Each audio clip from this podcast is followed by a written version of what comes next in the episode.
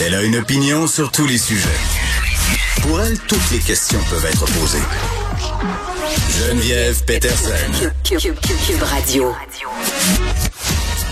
Salut tout le monde, bienvenue à l'émission. J'espère que vous gardez le moral. D'ailleurs, on va essayer de se donner quelques petits trucs aujourd'hui pour pas être trop déprimé là parce qu'évidemment, on a ce point de presse à 18h, on sait qui sera question de resserrer certaines mesures. Donc, évidemment, ça a un impact sur notre morale, à nous les adultes, mais ça en a certainement un aussi sur le moral de nos adolescents, de nos enfants, euh, qui font des sacrifices comme nous depuis bien, bien des mois, mais pour qui peut-être c'est moins évident de rationaliser tout ça. 200, euh, 2000, pardon, 736 nouveaux cas aujourd'hui. Hospitalisation encore euh, en hausse, 34 patients admis dans nos hôpitaux, 5 décès. On a appris aussi dans les derniers dernières heures que Jean-François Roberge, le ministre de l'Éducation, a la COVID-19, donc il sera placé en isolement jusqu'au 25 décembre. Puis on jasait euh, ensemble en début de semaine du fait qu'on connaissait de plus en plus de personnes qui autour de nous avaient la COVID-19. Là, évidemment, on a l'impression euh, plus que jamais là, que le le virus est là, le variant Omicron est là et bon, euh, qu'est-ce qui risque d'être abordé ce soir au point de presse? Évidemment, impossible qu'on nous ne parle pas de cette troisième dose. L'Ontario a décidé d'aller de l'avant avec tout ça. J'entendais tantôt mon collègue Philippe Vincent Foisy jaser avec Benoît et Antoine euh, sur cette troisième dose-là, dire bon, euh, je sais pas trop moi si je trouve pas ça un peu euh, prématuré qu'une personne de 19 ans, par exemple, puisse prendre la place d'une personne de 70 ans. Moi, j'ai, je vois pas ça comme ça. J'ai l'impression que si on ouvre la vaccination à l'ensemble de la population pour une troisième dose, ben c'est ça. On vaccine les gens. Il y a personne qui prend la place de personne. Ceux qui veulent bien y aller, y ont accès. Et je pense que c'est ça qui est important en ce moment, ça puis trouver du personnel. Hein, pour vacciner le monde. Là. Et euh, j'en profite pour spécifier au passage qu'un des trucs que j'ai de la misère à m'expliquer, c'est qu'on a effacé les dossiers d'emploi des vaccinateurs qui ne travaillent plus. Là. Si tant est que si tu veux redevenir vaccinateur, il faut que tu repasses au travers de tout le processus d'embauche. Ben de la misère à comprendre ça. Euh, étant donné qu'on savait ce qui s'en venait. On a l'INSPQ qui fait des projections. On savait que le variant Omicron était là. Pourquoi on a effacé tout ça? C'est pour moi de la bureaucratie incompréhensible. Et bon, euh, on va parler du nombre de cas, évidemment, euh, ce soir. Projections qui sont inquiétantes, justement, là, qui vont euh, être bon aujourd'hui libérées. Le NSPQ, on sait, c'est le jeudi.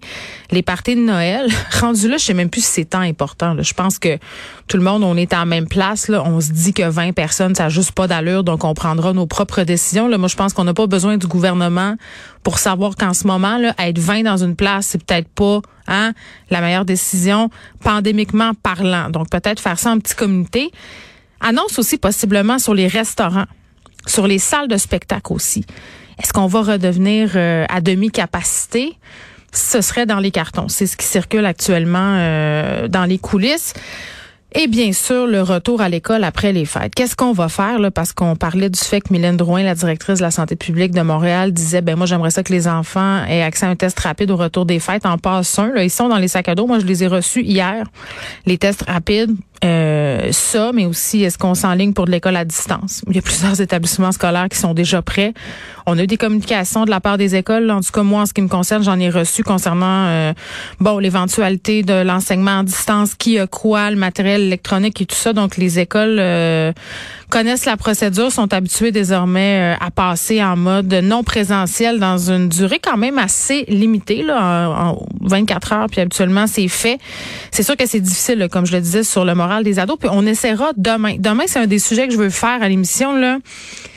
Essayer de voir puis se dire comment on est avec nos enfants, qu'est-ce qu'on pourrait dire là pour les essayer là que ça soit moins difficile pour eux à encaisser les nouvelles qu'on va recevoir ce soir. Je sais pas si vous allez l'écouter avec vos enfants le point de presse à 18h, c'est vraiment l'heure du souper c'est l'heure où tout le monde un peu est dans la pièce commune où on prépare nos affaires. Je pense que tous les choix sont bons. Là, je suis pas en train de vous dire que c'est pas une bonne chose d'écouter le point de presse, mais il y a des enfants chez qui ça crée de l'anxiété. C'est peut-être mieux de filtrer l'information, d'adapter ça dans les mots qu'ils sont capables d'entendre si on sent là, que ça gère du stress. Moi, c'est ce que je lis un peu partout depuis ce matin de la part de différents experts. Et là, je vous disais, on va essayer de s'encourager. Moi, moi puis vraiment, c'est très personnel. Moi, je vais vous dire ce que ce qui moi fonctionne pour moi en ce moment. Moi, j'essaie de m'encourager en me disant, OK, on, a beaucoup de cas. C'est vrai qu'on a vraiment beaucoup de cas. C'est, c'est, c'était peurant, là, 2736 cas. Mais je me dis, euh, évidemment, c'est déprimant là, de se dire qu'il y a des personnes qui sont doublement vaccinées qui font partie des statistiques. Mais moi, j'essaie de revirer ça de bord en me disant, OK, oui, il y a des gens doublement vaccinés qui en ce moment attrapent la COVID.